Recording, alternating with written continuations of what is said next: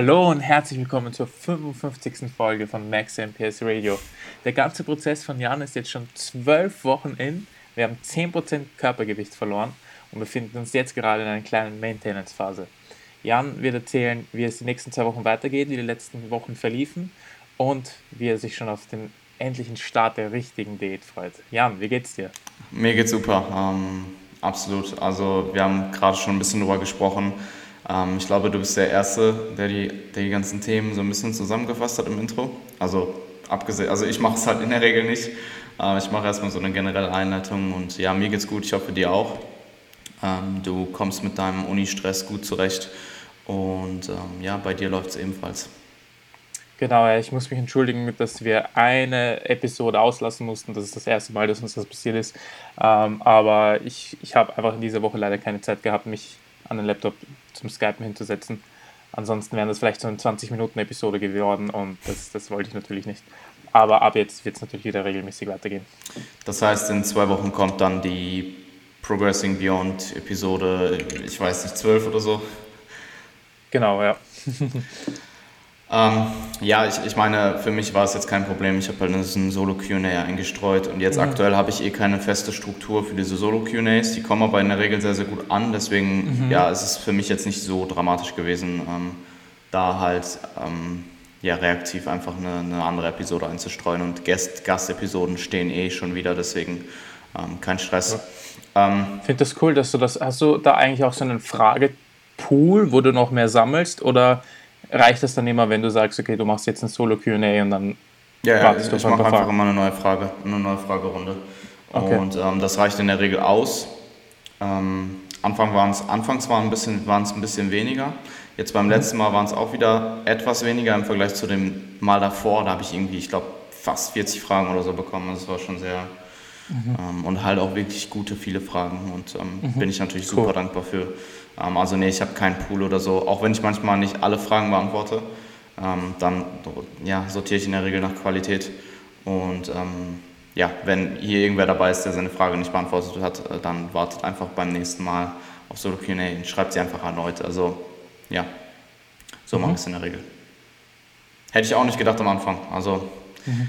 Und sie kommen auch nicht so schnell rein. Also es ist nicht so, ich poste das und ich bekomme so instant innerhalb von einer Stunde zehn Fragen, sondern es ist wirklich so über die 24 Stunden so kontinuierlich. Mhm. Cool, ja. Ja. Die Leute überlegen sich was. Vielleicht. okay, ja. Womit wollen wir starten? Ähm, ich würde erstmal im Groben zusammenfassen, was passiert ist. Und zwar ähm, habe ich den zweiten Mesozyklus, den zweiten Diät-Mesozyklus, Prep-Mesozyklus ähm, erfolgreich beendet. Ähm, ich gehe gleich nochmal genau darauf ein, was dort passiert ist. Dann habe ich die Reise nach Wien, ich glaube es waren fünf Tage mit meiner Freundin gemacht. Das war in der zweiten und dritten ähm, Woche des zweiten Cut-Zyklus, also den ich jetzt beendet habe. Dann war dort ebenfalls das Posing mit Valentin. Also wir werden heute auch mehr in Depth über Posing sprechen. Mhm. Und ähm, der Maintenance-Zyklus hat vor zwei Wochen begonnen. Also ich bin jetzt in der ähm, ne, stimmt gar nicht. Vor einer Woche begonnen, wenn man es ganz hart auf hart will. Ich bin zwar seit zwei Wochen auf Maintenance-Kalorien, aber die erste Woche war einfach nur der Deload vom zweiten Cut-Zyklus. Mhm. Ähm, dementsprechend bin ich jetzt in der zweiten Woche des, der Erhaltungsphase, die dauert drei Wochen insgesamt und vier Wochen dann Maintenance insgesamt wegen dem Deload. Ähm, und da werden wir halt auch nochmal, ja, oder ich mehr darauf eingehen, ähm, was dort passiert ist, was auch meine Gefühlslage dementsprechend ist. Also sie ist nicht ähm, nur positiv, wie man vielleicht denken mag. Ähm, nach zehn mhm. Wochen oder acht Wochen aggressiver Diät, dass man halt wieder Maintenance-Kalorien konsumiert, ein bisschen weniger trainiert, etc. Hat nicht nur positive Seiten, aber dazu gleich mehr. Ähm, ich würde erstmal mit dem, und ich würde ein bisschen nach, der, nach dem Zeitstrahl gehen, und zwar ähm, der zweite Mesozyklus im Cut wurde erfolgreich beendet.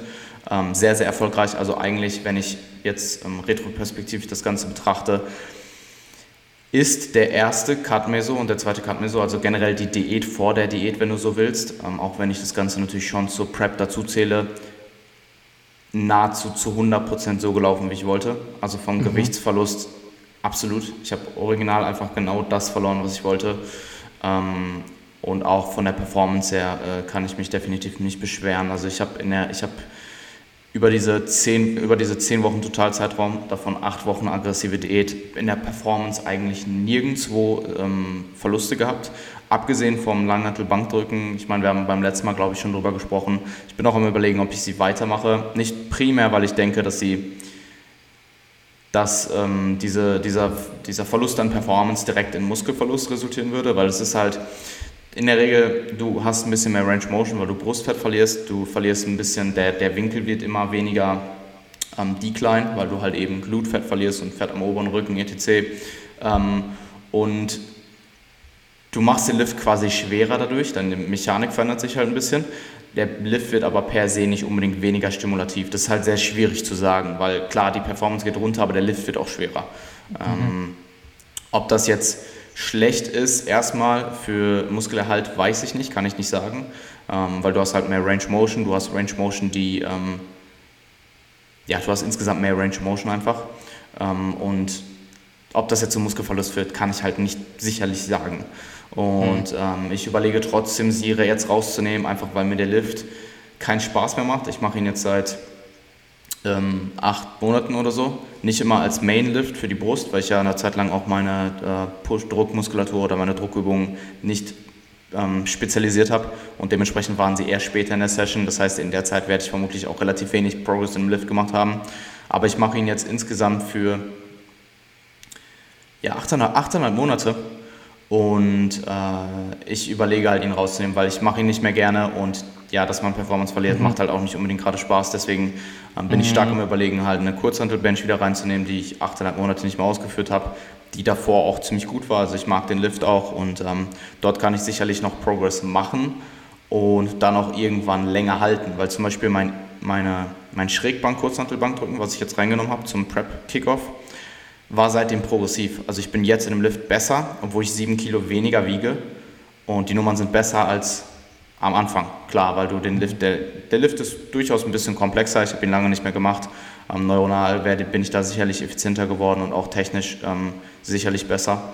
Und zum Beispiel auch meine Maschinendruckübungen sind ähm, noch leicht progressiv geworden, gewesen. Also im Vergleich zum Peak-Aufbau bin ich dort jetzt sogar noch besser wenn auch nicht so viel wie in den Kurzhanteldruckübungen oder in der Kurzhanteldruckübung.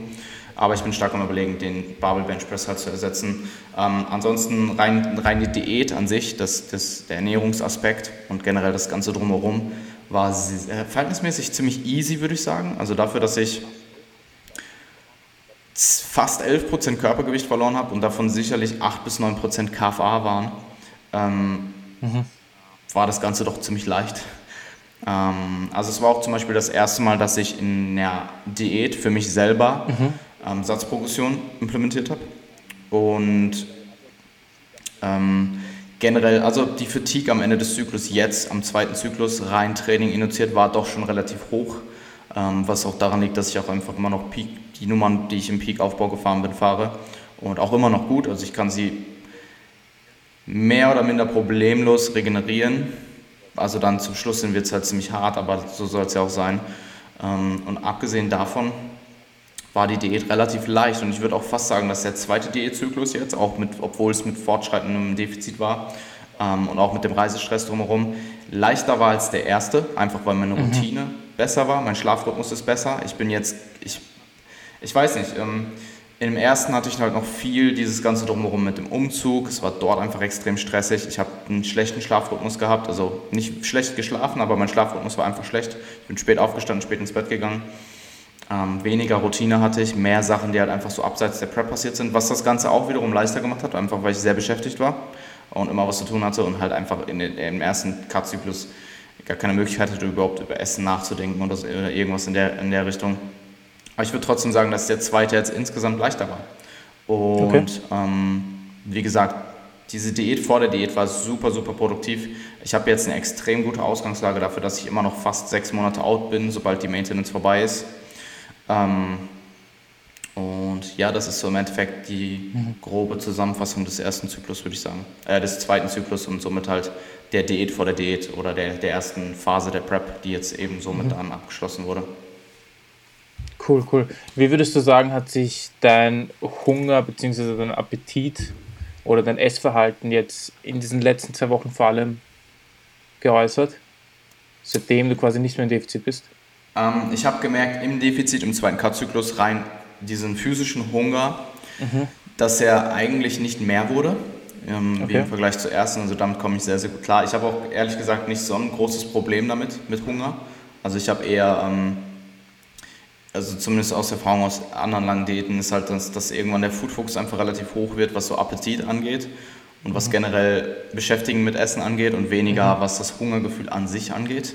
Mhm. Ähm, also damit habe ich gar kein Problem. Was ich jetzt im zweiten Zyklus am Ende dann doch gemerkt habe, ist, dass ich mit den Portionen nicht mehr so zufrieden bin wie noch mhm. vor vielleicht sechs Wochen davor oder so. Also ich esse halt meine, meine Mahlzeit abends und meine zwei Eis und denke mir halt schon, ja, könnte schon ein bisschen mehr sein.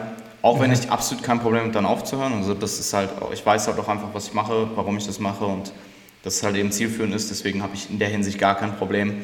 Ähm, und es beruhigt sich dann auch relativ schnell. Also wenn ich dann etwas warte, dann gehen diese Cravings nach mehr Essen halt auch weg. Also dann bin ich eine Stunde später auch wieder komplett cool.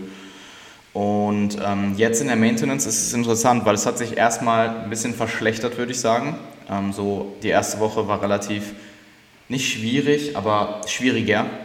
Also okay. ich habe halt dadurch, dass du so viel mehr Kalorien konsumieren kannst, vor allem Carbs, isst du, isst du halt deine, ich habe zum Beispiel mein, mein, mein erstes Meal morgens ist einfach nur Whey und ähm, dann esse ich meine erste richtige Mahlzeit erst so vier, fünf Stunden später und das ist halt meistens einfach aktuell Oats mit ähm, Zimtsalz und Heidelbeeren. Und ich habe die Portion etwas vergrößert und dachte eigentlich so, ja, durch diese größere Portion bin ich schon ein bisschen mehr happy. Aber ich esse sie halt und denke mir danach, Alter, du hast halt noch irgendwie 2500 Kalorien, isst halt noch ein paar Maiswaffeln oder so. Was halt in der Diät niemals in Frage kommen würde, einfach weil du, ich track eh schon morgens und ich esse relativ gleich. Aber jetzt in der Maintenance habe ich halt viel mehr Freiraum, auch an anderen Mahlzeiten, wenn ich wollte, halt einfach mehr zu essen. Und das ist auch ein paar Mal passiert. Also kann dann schon gut sein, dass ich zu meinem Oats mittags nochmal so random drei Cinnamini-Riegel oder so gegessen habe mhm. oder so 50, mhm. 70 Gramm Maiswaffeln oder irgendwie sowas in der Richtung. Also jetzt nicht, dass das am Ende des Tages meine Macros beeinträchtigt hat, mhm. aber einfach, ähm, weil du es kannst, tust du es ja, dann ja. auch eher, weißt du? Also was, was ich auch sehr angenehm finde. Ja, tendenziell schon. Zustand. Nur mich stresst sowas, wenn ich im Vorhinein halt plane, ich esse jetzt Oats, ich plane eine halbe Stunde dafür ein, ich gucke hier meinen Podcast dabei und dann denke ich mir danach so, mm, und esse dann nochmal irgendwas anderes. Ich verliere mehr Zeit, denke darüber nach, so soll ich das jetzt machen, soll ich das nicht machen. Deswegen, ja, ich bin, ähm, das ist aber jetzt in der zweiten Woche schon deutlich besser geworden. Mhm. Ähm, manchmal mache ich es dann, plane ich es dann noch einfach im Vorhinein. Also ich hatte zum Beispiel vor ein paar Tagen noch drei so Laienregeln übrig, haben wir dann gedacht, hm, esse ich die einfach zu den Oats im Vorhinein, mache mir die Entscheidung, muss die Entscheidung dann gar nicht treffen, weil ich weiß eh schon, ich esse sie. Mhm. Und ähm, ja, aber alles in einem würde ich sagen, bin ich von Tag zu Tag weniger, ich will nicht unbedingt sagen Food Focus, weil der Food Focus war am Ende des zweiten Cut-Zyklus auch immer noch sehr, sehr minimal. Ich finde auch eher, das ist so ein schleichendes Ding. Mhm. Ähm, aber ich denke, nicht über Essen nach, außer beim Essen. Okay. Keine Ahnung. Cool. Cool. Und ja, das ist so ein bisschen die Maintenance. Ähm, erhalten ist schwieriger, als man denkt, vor allem wenn man ja. vor, allem, vor allem wenn man schon eine produktive Diät davor hatte. Also erhalten ist nicht unbedingt leicht. Ähm. Mir geht es aber im Aufbau auch ähnlich so. Also im Aufbau kurz nach einem Cut, wenn ich direkt in den Aufbau springen würde, ähm, gerade nach einem längeren, aggressiveren Cut, also nicht unbedingt einem Minicut, sondern was längeres, dann habe ich da schon meine Probleme. Mhm. Das relativiert sich dann aber meistens. Mental oder? Nee, eher so, was ähm, diese Sache angeht mit, ich äh, mache mir jetzt was zu essen und danach denke ich mir einfach so, hey, ich könnte noch mehr essen. Einfach, mhm. weil ich es auch wirklich kann.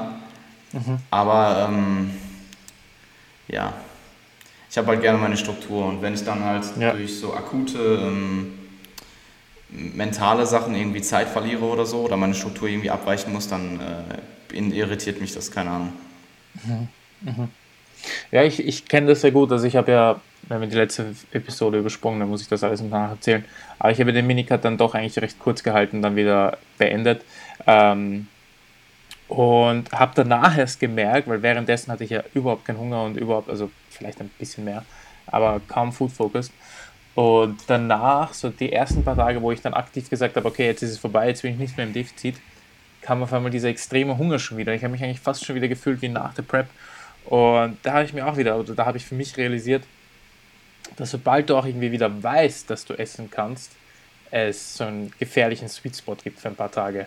Mhm. Und ähm, habe dann auch einfach mich ständig dabei erwischt, wie ich nach dem Essen nochmal so 50 Gramm Maiswaffeln gegessen habe, weil ich es irgendwie konnte und ich wollte halt irgendwie noch ein paar Carbs haben. Ja? Mm. Und habe hier und da ein, zwei Äpfel mehr gegessen. Also ich, ich war da nicht mehr im Überschuss, als ich geplant hatte, aber es war schon so mehr dieses, ah damn, ich kann eh essen, isst doch einfach. Und, aber das dauert dann einfach. Also es dauert dann eine ja. Woche oder je nachdem, wie lange man halt im Defizit war, welche Umstände man hat, dauert es einfach, dass man sich dann wieder an den Hunger gewöhnt und das dann wieder runterkommt. Also ich sage das auch immer jemandem, wenn er aus der Diät kommt, auf das musst du halt vorbereitet sein, weil das wird fast jedes Mal kommen, außer du mhm. hast halt jetzt nur zwei Wochen einen ganz leichten Minicut gemacht. Aber sonst wirst du das immer haben. Du bist in einem neuen Gleichgewicht und an das musst du dich einmal gewöhnen. Das wird nicht von heute auf morgen gehen, wenn du sagst, okay, du isst jetzt 1000 Kalorien mehr, du wirst nicht mega happy damit sein. Ja, du hättest ja, am liebsten ja, 5000 Kalorien mehr. Absolut. Ähm, und es ist auch nicht mal unbedingt das Hungergefühl an sich, weil ich bin auch zum Beispiel nach diesen Mahlzeiten abends schon mal ziemlich, ziemlich voll. Mhm. Ähm, ja, und was ich auch gemerkt habe, ist, dass ich am Ende des ersten Cut-Zyklus, am Ende der, des Diet Breaks, Deloads, Schrägstrich Deloads, war ich ja wirklich schon so an dem Punkt, wo ich auch gar nicht mehr unbedingt essen wollte. Das habe ich jetzt nicht. Also selbst nach mhm. gut zwei Wochen Maintenance jetzt. Ähm, Essen geht theoretisch immer, auch wenn ich halt nicht drüber nachdenke. Also ich könnte auch jetzt gerade essen. Ja, ja. Aber ja. ähm, ja, das ist so mehr oder weniger der mentale Aspekt der Maintenance Phase jetzt, was Essen ja. angeht. Ähm, aktuell sind noch so ein paar andere Sachen passiert. Also ich will kurz darüber sprechen. Ich habe ja, ja ähm, geplant, die Erhaltungsphase drei Wochen zu machen. Ähm, mit dem Deload des vorherigen Zyklus dann eben vier Wochen auf Maintenance-Kalorien. Und mein Körpergewicht ist relativ schnell hochgegangen, also ich glaube innerhalb von einem Tag anderthalb Kilogramm oder so. Und ähm, ich bin dann auch im Average in der ersten Woche 1,5 Kilogramm, glaube ich, mehr gewesen. Im Average in der zweiten Woche jetzt übrigens minus 200 Gramm, also 1,3 Kilogramm zum Ende des Diätgewichts, was denke ich ein ziemlich guter Indikator ist, dass man vielleicht am Ende ein bisschen ähm, also einfach sehr rapide zunimmt und dann sich das Ganze behält ja. und ich mit den 3K Voll. jetzt auch ziemlich genau auf meiner Maintenance bin, weil der Trend hält sich jetzt einfach oder geht mhm. tendenziell mhm. sogar noch leicht runter. Hast ähm, du, sorry, dich zu unterbrechen, hast du die gleichen Lebensmittel gegessen oder haben sich deine Lebensmittel auch nochmal verändert? Größtenteils die gleichen Lebensmittel. Okay. Ähm, okay. Größtenteils die gleichen Lebensmittel. Ich war, glaube ich, in der Zeit jetzt, ich war, glaube ich, noch einmal außerhalb essen. Einmal außerhalb essen und gab Döner. und ähm, dann war ich noch bei meinen Eltern am Wochenende mit meiner Freundin, ähm, also jetzt am Sonntag zu Ostersonntag haben wir ziemlich groß, äh, ziemlich ausgiebig gefrühstückt, was auch gar nicht meins ist. Also ich glaube, ich habe da fast 2000 Kalorien morgens gegessen. Ähm, ja. Und das ist halt gar nicht üblich für mich. Also ich fand es dann ja. sogar an dem Tag so relativ schwierig, overall über den Tag auf meine Macros zu kommen, weil du halt einfach mhm. abends dann nur noch Quark hattest oder so mit ein paar, ja. mit ein paar Maiswaffeln und ich das halt nicht gewohnt, gewöhnt bin und da aber auch eigentlich gar nicht das Bedürfnis habe, morgen zu viel zu essen, aber dann war halt alles da und dann habe ich mir gedacht, komm, machst du es mhm. mal. Ähm, nee, ansonsten gar nicht. Also mein Gewicht hat sich, wie gesagt, gehalten, ist jetzt tendenziell diese Woche noch 200 Gramm oder letzte, der Schnitt dieser Woche war jetzt 200 Gramm weniger als in der ersten Woche.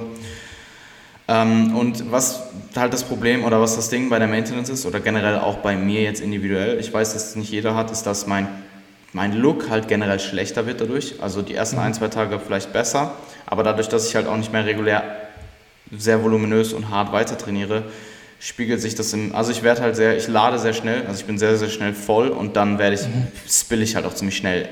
Ja. Wie weit du das dann in dem, ja, bei dem ja, KVE feststellen kannst, ist die Frage. Aber ich habe dann relativ schnell, so nach zwei, drei Tagen, einen Look, der halt einfach schlechter ist.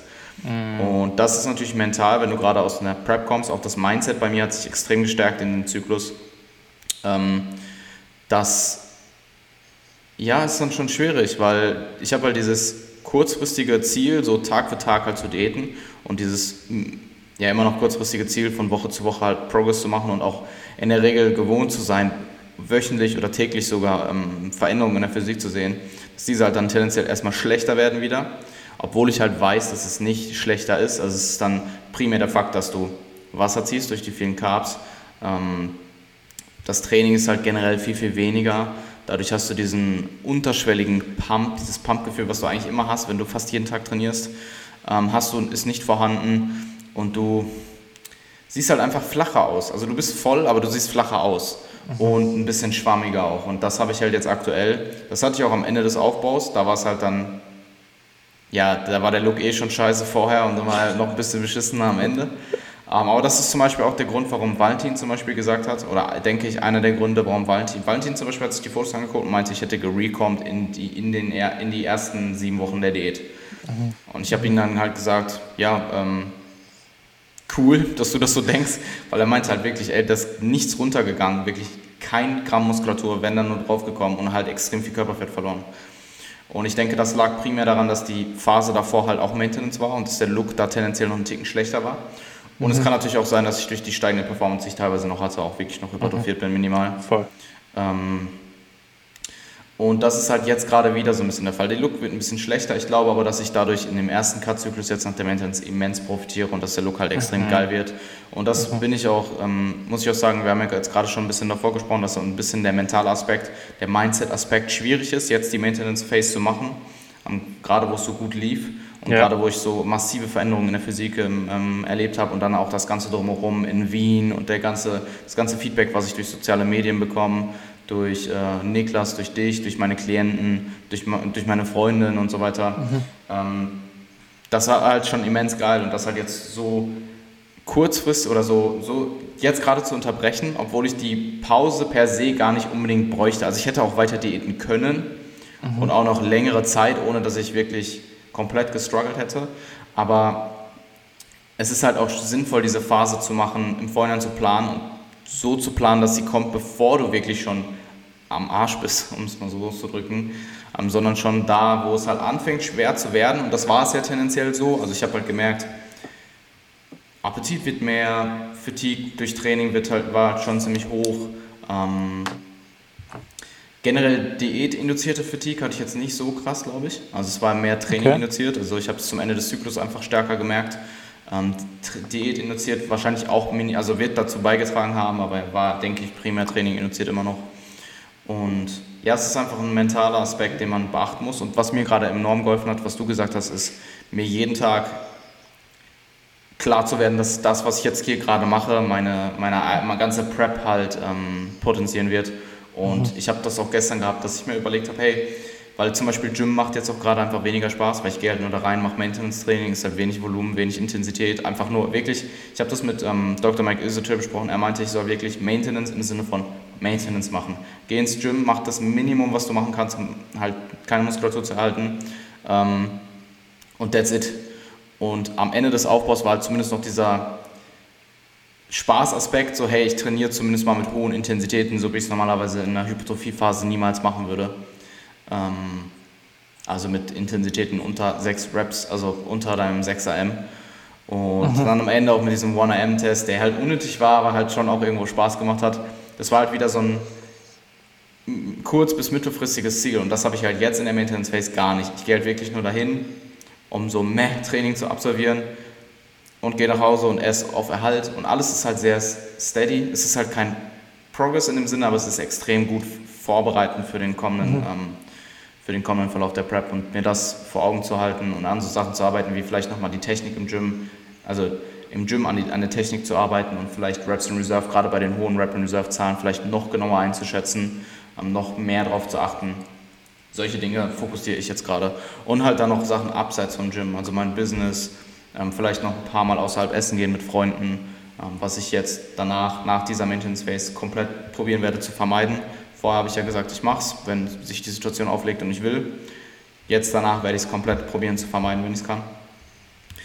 Ähm, und ja, solche Dinge halt. Ähm, andere Sachen, die ich unbedingt vor der Prep erledigen ähm, muss. Also meine Steuern zum Beispiel muss ich noch machen in den nächsten zwei Wochen. das muss ich auch noch machen und Routinen halt aufrechtzuerhalten, sodass wenn ich in die Prep gehe, dass der Übergang sehr nahtlos ist, solche Sachen halt. Und ja. zum Beispiel auch der Rechner, den ich mir bestellt habe, der muss auch eingerichtet werden. Ja. Und ähm, solche Dinge halt. Ja, ähm, also der erste Punkt, den ich loswerden muss, ist, ich, ich feiere deine Vorliebe für orientalisches Essen. Du hast nämlich den Döner erwähnt, bevor du das Familien-Osteressen erwähnt hattest. ja, ähm, also da teilen wir auf jeden Fall die gleiche Liebe zu Essen. Das war Zeitstrahl, Bro.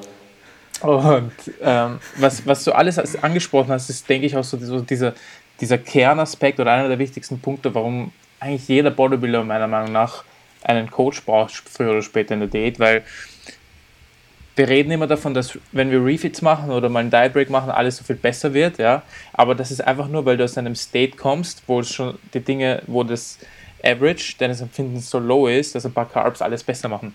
Ähm, aber was, glaube ich, dann oft so eine Fehler halt, ein, was eine Erwartung ist, die nicht ganz gematcht werden kann, ist, du, du beendest eine Diät, kommst in eine Maintenance-Phase und erwartest, dass alles sofort besser ist. Ja? Ähm, aber oft wird der Look eben nicht besser. Oft bist du dann ziemlich soft. Ja? Oft wird die Performance nicht von heute auf morgen besser. Der, der Hunger wird auch nicht von heute auf morgen besser. Und du hast auch nicht von heute auf morgen sofort mega Spaß am Training. Das sind alles so Dinge, individuell immer, aber die einfach auch schleichend dann kommen und dann immer erst besser werden. Das kann ein paar Wochen ja. dauern. Und was meiner Meinung nach dann nochmal insgesamt bei diesen ganzen Aspekten, weil vielleicht hat der eine beim Look mehr Probleme und der andere beim Training mehr Probleme. Und äh, stell dir jetzt vor, du bist ein Athlet, der bei allen Punkten ein bisschen was hat. Insgesamt macht es dein Mindset einfach schlechter. Insgesamt kommst du einfach in einen State, ohne das mit jemandem zu besprechen, mhm. ähm, weil nicht jeder hat einen Gym Bro, mit dem er über seine Gefühle spricht. Hey Bro, mein, mein Bench Press, meine Performance ist schlechter hey, geworden. Ja. Man, es ist so Dinge, die man sich in, in sich hineinfrisst, ja, ja weil so ja, diese, dieses Training ist so dein Everyday Part. Ich glaube, die ersten fünf Jahre habe ich über nichts im Alltag so viel nachgedacht wie über die Gym-Session, die um 20 Uhr anstand. Mhm. Und was es alles mit dir macht, ist, dass dein Mindset einfach schlechter wird. Und wenn du dann einen Prep alleine machst und die geht zehn Monate, merkst du das gar nicht. Und dann kommen immer mehr Punkte, die dir negativ auffallen die eigentlich aus objektiver Sicht betrachtet komplett normal sind, komplett zur Prep gehören und du einfach nicht merkst, was gerade mit deinem Mindset passiert und dann wird das immer schlechter und schlechter und du kommst irgendwann in so einen Negative Self-Talk, entscheidest dann vielleicht auch noch, ah, da muss ich jetzt da mit dem Volumen so und so runtergehen oder mit den Carbs so und so runtergehen und hast dann einfach Entscheidungen, die vielleicht nicht so gut sind. Und ich glaube, das aller, aller, aller Wichtigste in einer Prep und deswegen fand ich deine Nachricht so geil, die du mir letztens geschickt hast, ähm, ist das Mindset. Jener, einfach, wie du die ganze Sache angehst, das wird über alles entscheiden, weil, keine Ahnung, du kannst halt happy auf der Bühne stehen und dein Bestes geben oder du stehst halt als Pessimist auf der Bühne und man sieht es ja. dir an. Ja. Und je nachdem wird auch passiert sein, was, was dein Mindset eben initiiert hat. Ja, generell möchte ich gleich auch nochmal ähm, über Mindset re reden, wenn ich auf die ähm, Reise in Wien eingehe, ähm, was sich auch immens geändert hat. Oder nicht immens, aber schon ein gutes Stück geändert hat. Und was ich jetzt noch kurz ansprechen wollte, dieses um, generell objektiv bleiben und einen Coach zu haben. Ähm, ich hatte vor, ich glaube, drei oder vier Tage, nachdem ich die ähm, Maintenance Phase angefangen hatte, hatte ich den ersten Moment, wo ich wirklich angefangen habe, die Maintenance-Frage per se an diesem Punkt zu hinterfragen. Mhm. Also mhm. ich war an dem Punkt, wo ich mir auch im, das war glaube ich im Gym, wo ich mir wirklich mhm. gedacht hatte, fuck my life, warum machst du das gerade und warum, warum machst du sie auch vier ja. Wochen, also warum machst du sie drei Wochen, reichen nicht drei Wochen auf Maintenance-Kalorien aus. Dann müsstest du auch nicht unbedingt deloaden noch am Ende, weil ja, eine Woche Maintenance-Training äh, ist fast wie ein Deload, außer dass die Intensität vielleicht minimal höher sind, aber das verkraft sich mhm. halt so. Das ist halt eine Woche immer noch Training auf dem MV mit verhältnismäßig hohen Reps in Reserve. Und ähm, ich habe dann mit Niklas sogar darüber geredet, weil er also auch relativ viel Expertise hat. Ähm, jetzt vielleicht mhm. nicht die unfassbare Coaching-Erfahrung, aber ziemlich viel Wissen auch hat. Ja, und gemerkt, ähm, ja. ich habe mit ihm dann darüber gesprochen und das hat halt immens geholfen, um mit ihm darüber zu sprechen. Mhm. Und deswegen bin ich auch sehr, sehr froh, dass ich den Schritt gemacht habe, zumindest meine, den Ernährungspart an Valentin abzugeben. Weil was mein Training angeht, ähm, gerade das Strukturieren, das Programming von Hypertrophiezyklen bin ich sehr, sehr gut drin geworden bei mir selbst und generell bei, also bei mir selbst im Vergleich zu meinem früheren Selbst, äh, im Vergleich zu meinem früheren Selbstcoaching, also jetzt nicht relativ zu dem Coaching zu anderen ähm, Kunden, weil ich glaube, dass ich langfristige Kunden immer noch besser coachen kann als mich. Mhm. Ähm, und ich sag mal so, ich hatte eigentlich die gesamte Offseason 2018 sehr, sehr, sehr wenig Punkte, wo ich wirklich das, also nicht, ich will nicht sagen, dass ich mich nicht hinterfragt habe, weil das tue ich sehr, sehr oft, aber ich hatte mhm. Sehr, sehr wenig Punkte, vor allem wenn ich dann neue Sachen plane und die alten Sachen evaluiere, aber ich hatte sehr, sehr viele Punkte, wo ich, ich hatte nicht viele Punkte, wo ich den Prozess, während ich ihn durchlaufen bin, wo der Plan stand, ihn dann hinterfragt habe. Ähm, also sehr, sehr wenig Momente und ich habe auch nie den Plan geändert, ähm, außer jetzt war jetzt irgendwas Reaktives, was unbedingt angepasst werden musste. Aber ich habe den Plan immer durchgezogen. Und der einzige Moment, wo ich das wirklich hatte, war jetzt, wo ich auch viele Leute nach ihrer Meinung gefragt habe, war, ähm, die, ob ich die Prep 2019 oder 2020 machen soll. Und das war jetzt der erste Punkt, wo ich wirklich den Plan ausgelegt hatte, auch schon sehr weit im Vorhinein und wirklich in dem Moment dachte, soll ich es doch nochmal ändern? Soll ich die Maintenance nochmal mhm. eine Woche kürzer machen? Dann habe ich noch eine Woche mehr Prep, ne, ne, ne, dies, das, das, was man halt denkt. So. Und mir hat es halt immens ge ge geholfen, dann mit Niklas drüber zu reden. Und ich bin halt auch sehr, sehr froh, dass ich die Entscheidung getroffen habe, halt mit Valentin zu arbeiten. Ähm, die Zusammenarbeit fängt dann übrigens in ja, knapp zwei Wochen an. Also mhm. äh, bin ich auch sehr gespannt drauf. Ähm, ich werde mit, er wird, ja meine Ernährung, ähm, er wird ja meine Ernährung übernehmen und ich werde halt weiter Posing mit ihm üben. Und ja, es ist interessant, dass du es angesprochen hast, weil ich habe es definitiv gemerkt und auch mit so Sachen mit der Physik, auch wenn mir das klar ist, Weißt ja. du, wenn jetzt ein Kunde zu mir kommt, sagt, hey, ich mache gerade die Maintenance Phase zwischen den Diäten, der Look ist ein bisschen schlechter, sage ich, ist normal, mach dir keine mhm. Sorgen. Wenn ich selber hier stehe und der Look wird schlechter, dann denke ich mir so, hm, fuck. Und dann berufst du dich aber wieder, denkst ein bisschen mehr vielleicht drüber nach, als du es vielleicht machen würdest bei jemand anders, wo du halt viel, viel objektiver nachdenken kannst. Und komm dann halt trotzdem zum Schluss, hey, das ist normal, mhm. das ist Part des Prozesses, bleib halt dran, zieh's durch. Ja. Und ähm, ja, es ist gespannt, es ist, es ist interessant, weil ich glaube, du kannst wirklich nie so objektiv dich selbst coachen, wie du es bei ja. jemand anders könntest. Nie, ja. egal wie lange du es machst, egal wie viele Hürden du überwunden hast, egal wie ähm, lange du dich selbst coachst, es wird, glaube ich, nie so sein, wie als wenn ja. du es bei einem anderen Individuum anwendest. Ich glaube, so eine, eine der Sachen, die wir durch, durch Preps lernen, oder ich kann es für mich nur so sagen, ich habe diese Erfahrung gehabt und das heißt aber nicht, dass ich sie tagtäglich immer anwende, aber ich mhm. glaube, eine Sache, die wir durch Preps wirklich lernen, ist, dass wir sehr, sehr viele Emotionen haben und Empfindungen haben und dann kannst du dir überlegen, was ist so die Definition einer Empfindung dass du es halt in einem bestimmten Moment empfindest und das geht wieder. Und was du, was du einfach als Bodybuilder hast, vor allem so in den letzten Wochen, ist, du wirst extrem emotional, wenn es um deine Prep geht. Like, das ist dein Baby und das muss perfekt laufen. Und mhm. wenn irgendwer irgendwas macht oder irgendwas passiert, was das schlechter macht, wirst du unglaublich emotional und willst das sofort fixen.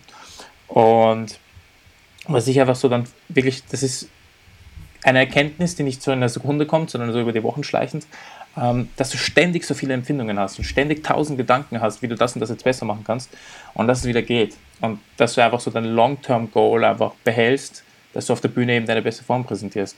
Und ich, ich weiß nicht, ist, ich sage jetzt nicht, dass ich das jeden Tag im, im Alltag so anwenden kann, aber vor allem, glaube ich, was mein Training und was mein Essen angeht, ähm, ist es einfach eine Erkenntnis gewesen, die es sehr viel leichter macht, weil ich einfach genau weiß, okay, das, was ich gerade spüre, das vergeht wieder und das ist einfach nur eine Emotion, die mir mein Gehirn schickt. Und das heißt nicht, dass ich jetzt so handeln muss, nur weil ich glaube, dass es das jetzt besser macht. Ja, ja, macht Sinn. Ähm, kann ich so zustimmen. Mhm. Ähm, das andere, was ich noch an, äh, ansprechen wollte jetzt in der Maintenance, dass ich merke, dass ich ein bisschen weniger schlafen muss, um gleich produktiv zu bleiben. Also vorher mhm. habe ich wirklich mhm. geschaut, dass ich neun Stunden Zeit im Bett verbringe ähm, und jetzt sind es eher acht. Und ich komme damit sehr, sehr gut zurecht. Du hast jetzt auch Sleep Cycle. Ja. Genau. Es ist komischerweise, echt, komischerweise hat sich meine Schlafqualität in der Maintenance-Phase verschlechtert. Also ich hatte zum Schluss, okay. ich hatte zum Schluss in, äh, in der zweiten Hälfte der dritten Woche und dann ähm, in der ersten Hälfte von der vierten Woche des Cut-Zyklus ähm, immer fast 100% Schlafqualität, also immer zwischen 95 und 100%. Dann zum Schluss des Zyklus wurde es wieder ein bisschen schlechter, so 92, 91, weil ich halt da auch starke oder relativ starke Overreaching-Erscheinungen hatte und allgemein ja. sehr fatig war. Aber jetzt in der Maintenance Phase teilweise 82% oder so. Ich weiß auch gar nicht, wie sich das zusammensetzt, also wie, sie, wie dieser Schlafqualität-Algorithmus quasi läuft. Ob das überhaupt ähm, reliable machst ist. Machst du es mit Mikrofon oder mit, äh, also machst du es per Ton oder per, ähm, per ähm, Bewegung? Per Bewegung. Bewegung, ja. Okay, also hast du es auf der Matratze. Ja. Ich finde, das ist sehr sinnvoll.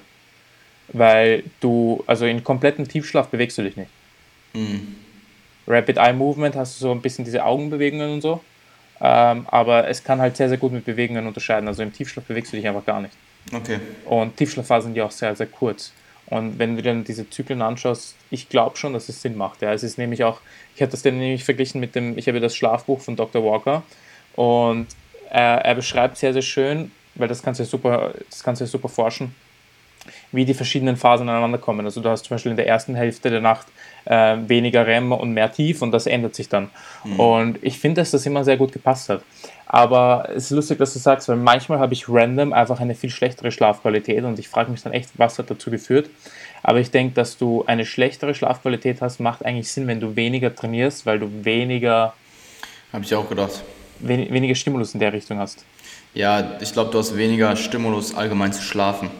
Genau, genau. Du musst ähm, weniger verarbeiten, weil das ja. ist ja Heavy Deadlifts sind fürs Nervensystem super, super heavy ja, und das musst du halt verarbeiten. Mhm. Und deswegen macht das schon Sinn. Ja, ja ist interessant.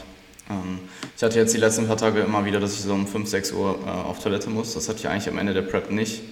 Ähm, mhm. Ich habe mir jetzt die letzten paar Tage aber auch wieder extrem viel spät getrunken. Also ich habe das im Podcast ja. mit Valentin besprochen, dass ich generell auch, das werde ich jetzt auch in der Prep wieder umsetzen, weil da war es eigentlich so, dass ich wirklich durchgeschlafen habe, dass ich den größten Teil meiner Hydration über den Tag, äh, über die ersten zwei Drittel des Tages verteile und dann Post-Workout, weil Post-Workout ist bei mir meistens so 4, 5, 6 Uhr.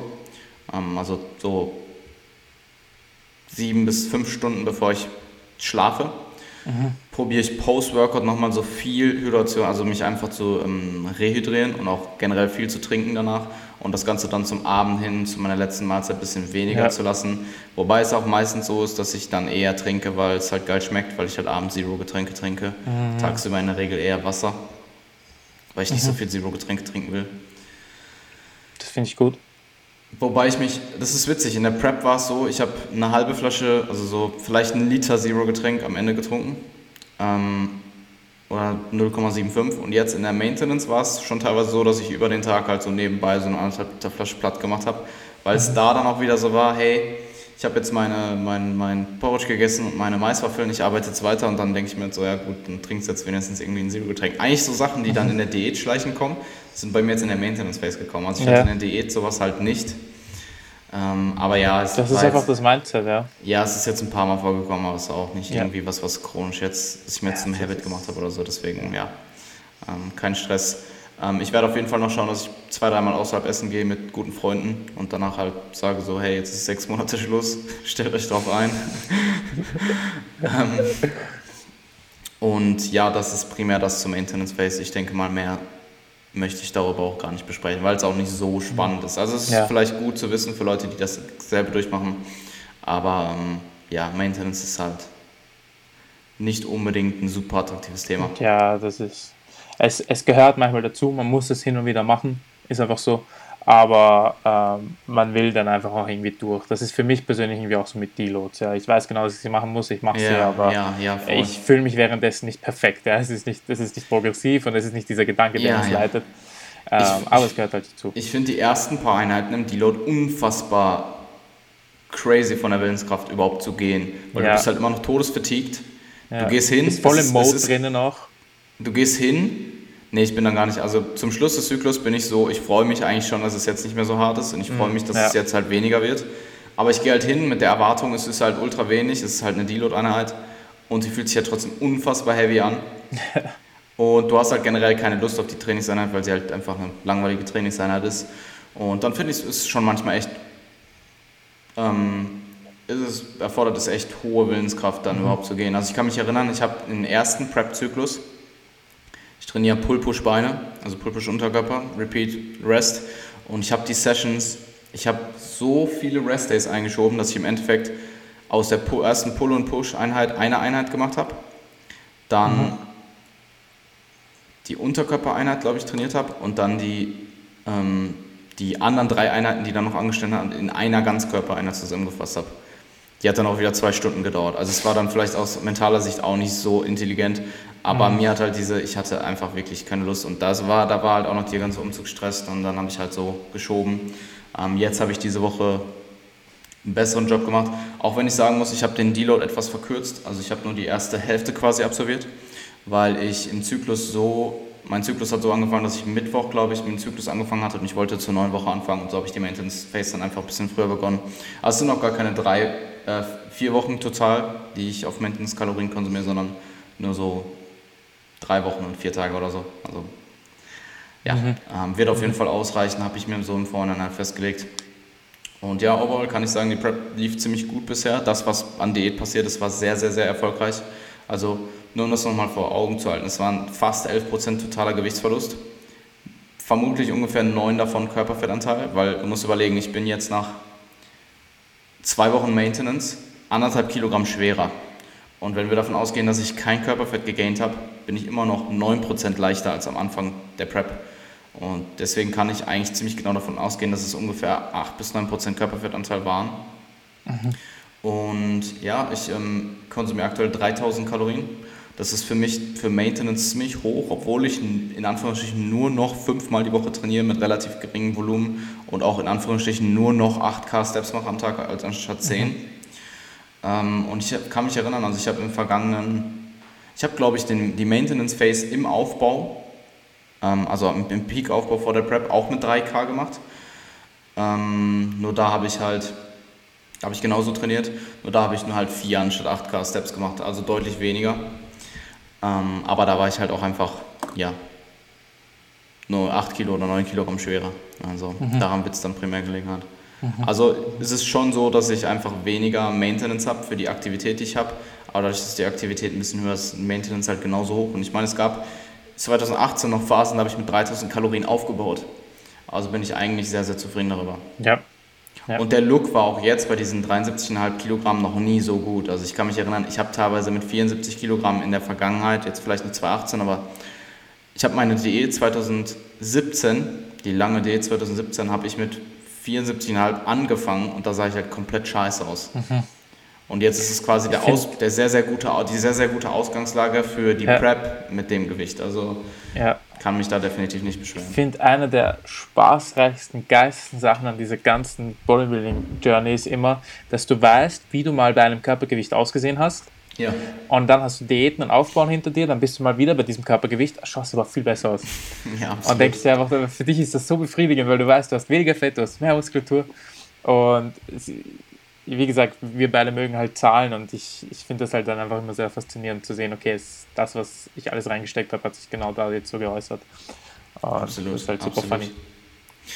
Ja, als letzten Punkt würde ich auf jeden Fall noch über das Posing sprechen.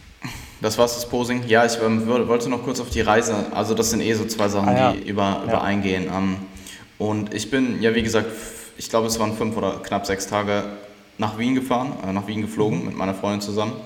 Ähm, und ich hatte zum Beispiel da, vor Wien war es nämlich so, ich hatte ähm, die Schwankungen im zweiten Cut-Zyklus waren ein bisschen höher, also der Gewichtsverlust hat ein bisschen mehr rumgeschwankt, also es waren die angepeilten 1% in der ersten Woche, dann die zweite Woche waren es so 0,2 oder so.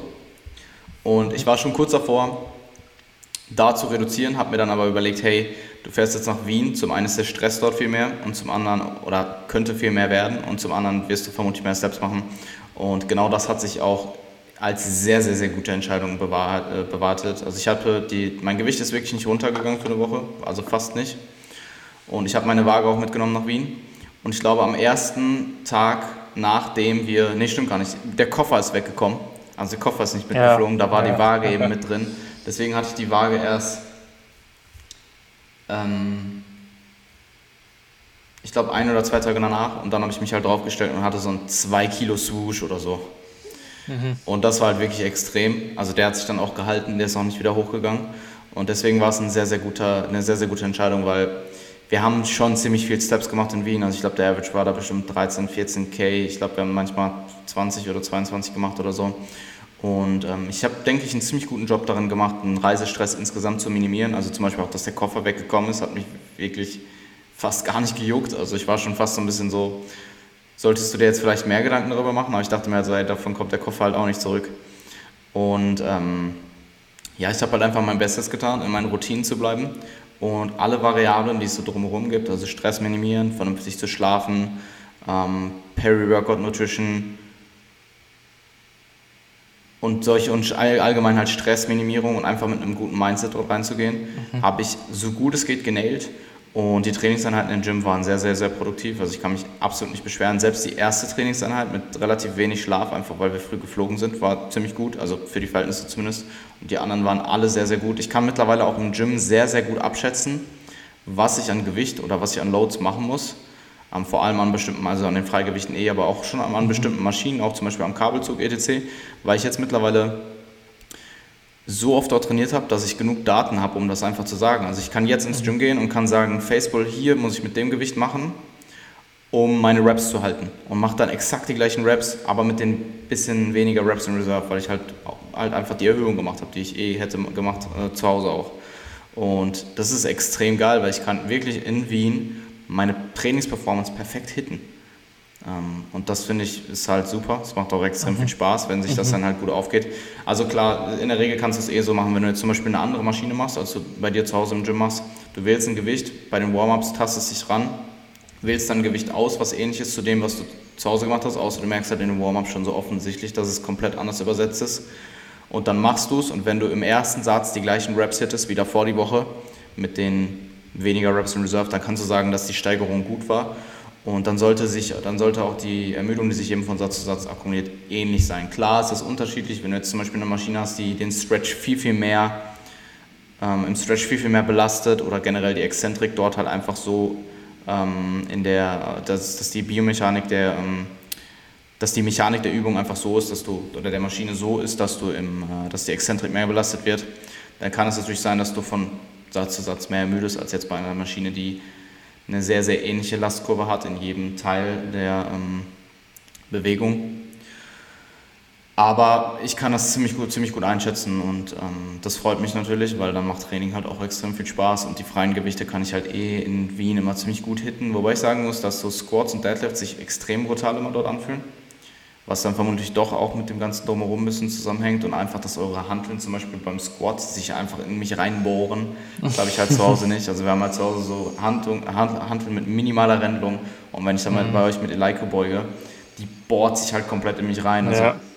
das ist so, ich habe dann auch das, was ich bei Hip Thrust manchmal habe, dass ich so an der Stelle halt, dass du so ähm, blaue Flecken hast, ja. dass sich da so die Haut so leicht ablöst und so und sich so eine neue Haut bildet. Das habe ich dann halt so einmal so über den gesamten Rücken. So ja. Drei Zentimeter Streifen, der sich halt komplett ablöst oder so. Also das war schon echt heftig. Ähm, aber allgemein denke ich, dass Reisen extrem viel mit Mindset zu tun hat. Mhm. Und das, was ich mit Valentin noch im Podcast besprochen habe, ist, dass nur weil du reist jetzt in der Prep, heißt das nicht, dass du alles, dass alles anders sein muss. Also klar sind Dinge anders und du musst Sachen adaptieren, aber bleib halt einfach bestmöglichst in deiner Routine und nail die Variablen, die relevant sind und geh mit einem guten Mindset ins Training und du wirst gute Trainingseinheiten haben. Und ja, mich hat Wien auch wieder extrem motiviert, auch wegen dem Pose mit Valentin, kommen wir gleich noch darauf zurück. Und ähm, ich werde jetzt auch noch am Anfang der eigentlichen Prep, also wenn die Prep wieder beginnt, auch noch relativ viel reisen. Also ich bin im, in der zweiten Maiwoche, am zweiten Maiwochenende bin ich in London wieder ähm, bei der Revive RP Konferenz. Ich habe mich wieder dazu entschieden, sie zu machen. Ähm, das sind eben fünf Tage oder vier Tage. Dann bin ich bei der GNBF ein Wochenende später, die internationale ähm, deutsche Meisterschaft in ähm, Nähe Bremen ist es. Ich habe die genaue Stadt gerade ver, verpeilt, weiß jetzt gerade nicht mehr, was es genau war. Wo es genau ist? Sie, sie? Nee, keine Ahnung. Ähm, und dann halt, im, ich habe jetzt mit meinen Klienten nochmal ein Meeting ausgemacht, das ist Ende Juni. Und das ist extrem geil, weil ich habe bis jetzt zwölf Zusagen oder so. Mhm. Und das ist natürlich super. Also ich freue mich dann immer immens. Ich kann da auch sehr, sehr viel Motivation tanken. Und sonst ist erstmal nichts geplant. Ich muss halt schauen, meine Freundin wird sich höchstwahrscheinlich für den Medizintest in Wien auch bewerben. in Wien? Ja, ja. Mhm. Ob sie vielleicht mit, ob, ob ich da mitfliege, weiß ich noch nicht. Ähm, weil sie meinte, vielleicht ist das so eine Sache, wo sie morgens hinfliegt und abends wieder zurück. Ähm, mhm. Aber ich denke schon, dass ich dort auch mitkomme. Ansonsten ist erstmal nichts geplant. Ich werde aber auch probieren, zu den Wettkämpfen hin jetzt auch nicht noch viel an Reisen zu planen, weil auch wenn man mit einem guten Mindset reingeht und auch wenn man alles so gut nailt, wie es geht, es ist immer mehr Stress als dein Alltag zu Hause. Immer. Mhm. Und auch danach braucht man in der Regel eine bestimmte Zeit wieder in seinen Alltag reinzukommen und das ja. muss ich nicht unbedingt haben, wenn es halt nicht anders, also wenn es halt anders geht. Ja. Ja, voll. Wie hast du das eigentlich empfunden bei dir in der Prep? Hattest du da auch solche, ich weiß nicht, ob du kurz vorher noch viel gereist bist, ich glaube nicht, oder? Mm, nee, eigentlich gar nicht. Ich war, ich war in meiner ersten Prep für zwölf Tage in Rom. Das war teilweise extrem anstrengend, weil ich mit, mit drei sehr guten Freunden war, aber die, die halt nichts mit Bodybuilding am Hut hatten. Und dadurch, dass ich zwei Monate out war, war das eigentlich extrem anstrengend. Ähm, einfach, weil, weil ich einfach die ganze Zeit schon food-focused war und wir haben mm. unglaublich viel gemacht. Rom ist eine Riesenstadt. Das war halt teilweise sehr schön, aber ähm, es war halt einfach anstrengend. Und in dieser Prep habe ich eigentlich nur Amerika und Kanada gehabt, so als Reise. Also ich war nicht weg, außer mir fällt jetzt etwas nicht ein. Ich weiß, dass ich einmal in Österreich auf dem höchsten Berg war, das waren 3000 Meter und das war ein guter Kalorienverbrauch, ähm, aber das war nur ein Tagesausflug. Ansonsten Nee, das, ich, ich sag mal, ich habe es mir nicht angetan, weil wie du sagst, du musst, du musst halt wirklich mit einem guten Mindset reingehen und es ist ein Stress, wenn du, wenn du nicht darauf vorbereitet bist. Wenn du vorbereitet bist und mit einem guten Mindset reingehst dann, und vielleicht auch schon erfahren bist darin, so wie du, dann sollte das eigentlich kein Problem sein. Es kommt halt auch, glaube ich, wirklich darauf an, was du machst, mit wem du unterwegs bist. Ähm, und ja, nee, ich hatte, ich hatte in der letzten Prep eigentlich keine, keine Ausflüge oder so, ne. Was sicherlich auch nicht schlecht ist, wenn man es vermeiden kann. Ähm, ja, ja, ja. Und ich meine, ich muss dann eh reisen, also zur GmbF Class ist verhältnismäßig eine kleine Reise. Ähm, das ist dann in Siegen, das sind anderthalb Stunden Fahrt. Ich werde wahrscheinlich zwei, zwei Tage vorher anreisen. Ähm, aber zum Beispiel England, die Woche darauf, wird ja schon wieder eine größere Reise, also zur UK DFBA. Mhm. Und dann eventuell, das kommt aber dann noch darauf an, ob ich mich irgendwo qualifizieren kann, ähm, werde ich Eh ganz eventuell auch, wie, wie es dann finanziell aussieht, werde ich mit einem, äh, werde ich mit Jeff, mit, mit dem Klienten, den ich aktuell preppe, in die Staaten fliegen. Also es hängt, er macht dort eh Urlaub mit seiner Freundin, aber sie wollen, es ist auch ziemlich sicher, dass sie sich qualifiziert. Also sie wird wahrscheinlich eh alles abräumen, aber mhm. ähm, du musst halt eine Top 3 Platzierung machen in einer WMBF Show, mhm. in einer Klasse. Und dann kannst du halt zur WM fahren. Und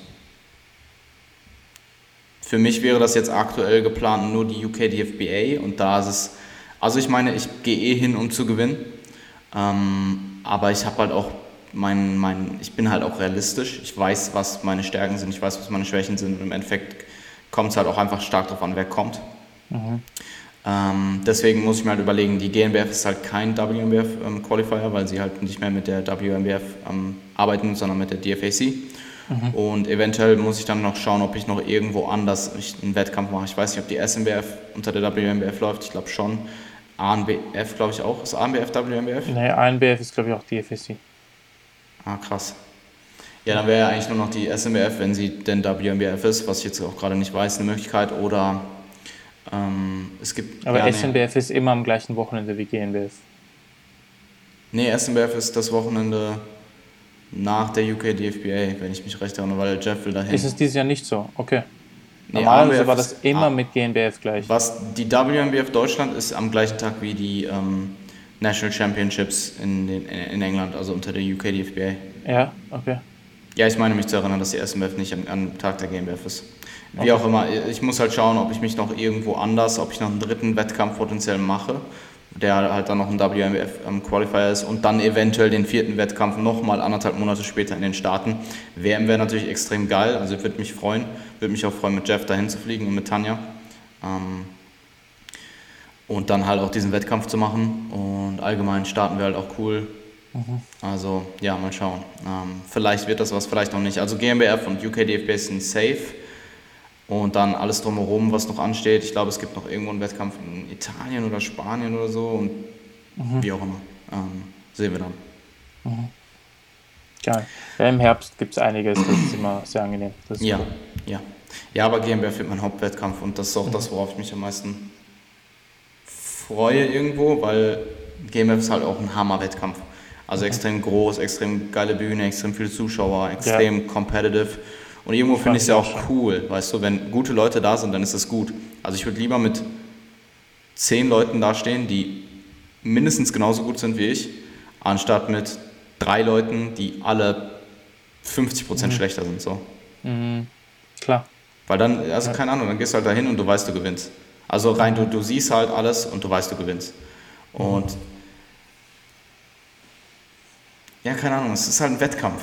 Und ich will halt ja, dann auch einen Wett, Wettkampf haben und nicht, eben, ich genau, gehe hin und das, gewinne das einfach, weil alle sein, anderen ja. so viel schlechter sind. Ja, absolut. Mhm. Ja. Also es motiviert mich eher. Ja. Und ähm, generell ist das halt auch durch das, ähm, also das ist jetzt nicht nur auf das Pose mit Valentin zurückzuführen, aber ich habe generell in, in diesem Zyklus halt schon einfach extrem viel Motivation auch getankt und auch nochmal über mein Mindset nachgedacht. Und, ähm, oder generell an meinem Mindset gearbeitet und allgemein mein Umfeld aktuell, der Podcast mit AJ war extrem, also ich hatte da einfach Stellen, wo er darüber geredet hat, wie er, wie er sich vorbereitet, was sein Mindset ist, wo ich halt einfach Gänsehaut bekommen habe im Podcast. Mhm. Ähm, der Podcast mit Valentin war ebenfalls der Fall, auch die, die Diskussion mit dir hier in dem Podcast und halt allgemein mein Umfeld, also das Feedback, was ich auf den sozialen Medien bekommen habe zur Form bisher, was ich von Klienten höre zur Form bisher, was ich auch selber sehe. Ich meine, ich habe halt 10% Körpergewicht verloren in halt relativ kurzer Zeit und das motiviert dich natürlich schon extrem, weil ich sehe halt wirklich jeden Tag irgendwo eine neue Veränderung. Und ähm, dann auch so Feedback. Also Valentin, das Feedback war durchaus positiv. Und er ist, denke ich, schon jemand, der relativ kritisch ist. Also wenn du scheiße bist, dann sagt er es dir. Und er hat mir auch gesagt, welche Posen eher schlecht sind, aber ich habe halt auch sehr, sehr viel positives Feedback von ihm bekommen. Und er hat mir auch gesagt, gesagt, dass ich eher jemand bin, der vermutlich auf der Bühne besser aussieht als im Gym. Also mhm. eher ein Bühnenathlet bin und meine Posen halt besser aussehen, als wenn ich jetzt relaxed im Gym dastehe, im Tanktop mhm. oder so. Mhm. Ähm, aufgrund meiner Struktur, wie auch immer. Ähm, und dass die Ausgangslage und die Zeit, die ich halt habe, extrem gut ist. Und ja, ich denke, ich ebenfalls hat er mir auch gesagt, dass mein Posing jetzt schon 90% besser ist als alles, was du auf der Bühne siehst. Und dass man natürlich noch an ziemlich vielen Sachen fallen kann, aber mhm. Ich halt auch extrem viel Zeit noch habe. Also ich habe halt jetzt noch über sechs Monate Posing zu üben und aktuell übe ich halt zwei Runden morgens, also zweimal alles durchgehen, das sind so zwölf Minuten ungefähr und jeweils auch Post-Oberkörpertraining. Also wenn ich eine Pull-Einheit habe oder eine Push-Einheit, ähm, dann also übe ich es ebenfalls im ermüdeten Zustand Post-Workout, also ja. insgesamt dann. Und auch mit Pump, das macht immer einen großen Unterschied für mich. Ja, ja, voll. Ja. Du also musst das Gefühl können. Insgesamt sind es 18 Mal pro Woche und das ist halt schon immens Zeit, was da mhm. zusammenkommt. Ähm, ich werde dann auch Ende Juni, also ich meine jetzt, wenn ich mit ihm zusammenarbeite, haben wir auch eh die Skype-Sessions, wenn ich mich recht erinnere, hat er mir das gesagt die Posing-Sessions per Skype. Mhm. Das sind ja dann noch zwei, glaube ich, wobei ich, ja, also eine zumindest im Mai und dann bin ich ja Ende Juni wieder vor Ort. Also dann können wir, ich bin mir auch relativ sicher, dass ich dann zwei Sessions hintereinander nehmen werde. Mhm. Ähm, und ja, das sind halt alles Sachen, die mich extrem motivieren. Also mein Leben ist jetzt gerade halt viel, viel mehr Bodybuilding als vorher. Mhm. Was halt auch damit zusammenhängt, dass ich mich, ich schaue mich halt auch mehr an, das muss man auch ganz klar dazu sagen, weil die Form besser ist und weil ich halt mhm. schauen will, was passiert. Ähm, am Ende der Offseason, vor allem in der Maintenance Phase am Ende, ich weiß nicht, ob ich mich da jeweils wirklich angeschaut habe. Mhm. ähm, und ja, es ist halt, es ist interessant. Also es wird alles, es wird immer ernster und es ist mhm. auch gut so und mein Mindset ist auch viel mehr auf Wettkampf mittlerweile ausgelegt und nicht mehr so auf, hey, ich bringe einfach eine gute Form, sondern ich will gewinnen. Und ich will gewinnen, habe aber irgendwo halt auch den realistischen, also ich ja. kann, ich bleibe halt trotzdem realistisch. Also ähm, ich will gewinnen, Top 3 wäre sehr, sehr gut und ähm, Finale wäre halt so ein Minimum, was ich schaffen möchte. Und mhm. äh, ich, ich, weiß eh, dass wenn ich, dass wenn ich nicht gewinne, dass ich mich darüber aufrege. Kurz, es wird eh passieren. Ich, ich, bin, ich bin so. Aber im Retro-Perspektiv werde ich mir halt dann sagen, wenn ich jetzt zum Beispiel als Beispiel nur Top 3 mache oder Finale, das ist halt immer noch eine ziemlich gute Leistung. Ja. Gerade, gerade in Deutschland, wo das Niveau auch extrem hoch ist. Und ähm, wie gesagt, das ist ein subjektiver Sport und du, solange ich für mich selber sagen kann, dass ich das Maximum gegeben habe, dass ich alles gegeben habe, was ich konnte und die beste Form an dem Zeitpunkt gebracht habe, die ich eben bringen konnte, ist es für mich okay. Ja. Ich finde, es macht keinen Sinn, wenn man in den Wettkampf geht und nicht gewinnen will. Gleichzeitig muss man dabei irgendwie auch einfach die ganz simple Tatsache akzeptieren, dass es Leute gibt, die besser sind als einer und dann kommt es nur noch darauf an, ist der an diesem Tag beim Wettkampf oder nicht. Ja, ja und, und wie judgen die, wie judgen genau, die genau, äh, Judges. Also man braucht überhaupt nicht, also was ich nie verstanden habe, ist, wenn ein Athlet dann irgendwie beginnt zu sagen, ja, aber der war da in der und der Pose nicht besser und so. Ähm, schau mal, wenn, wenn da genug Judges sind und die das halbmäßig gut beurteilen und der insgesamt besser war, dann ist es halt so und da brauchst du persönlich dich nicht angegriffen fühlen, weil du kannst ja nichts dran ändern. Du hast ein Posing ja. gemacht, du hast eine Diät gemacht, du hast die letzten Jahre deine Muskulatur aufgebaut, mehr hättest du ja nicht machen können. Ähm, was auch immer genauso der Grund ist, warum ich niemals stoffen würde, weil ich einfach genau weiß, dass ich dann der Typ wäre, der mehr stoffen würde, weil er sagen würde, dann gewinne ich das nächste Mal halt, wenn ich mir mehr reinhaue. Ja. ja. Ähm, und ja, aber es ist natürlich dann trotzdem sehr emotional und schwierig zu akzeptieren, wenn man nicht gewinnt. Das ist Klar. und bereitet sich halt lange darauf vor und will das. Wenn es dann nicht passiert, ist es natürlich nicht easy. Ja, ja, ja, würde ich so stimmen. Und ich würde schon sagen, dass ich so im Durchschnitt, ähm, was jetzt die Ausgangslage angeht, was Posing aus angeht, was ähm, die Diätstruktur an sich angeht, sehr, sehr viel richtig mache und vermutlich auch viel mehr richtig mache als die meisten Leute in ihrer ersten Prep. Das darf ich mir halt ja. auch nicht vergessen. Es ist halt immer noch meine stimmt, erste Prep. Fall.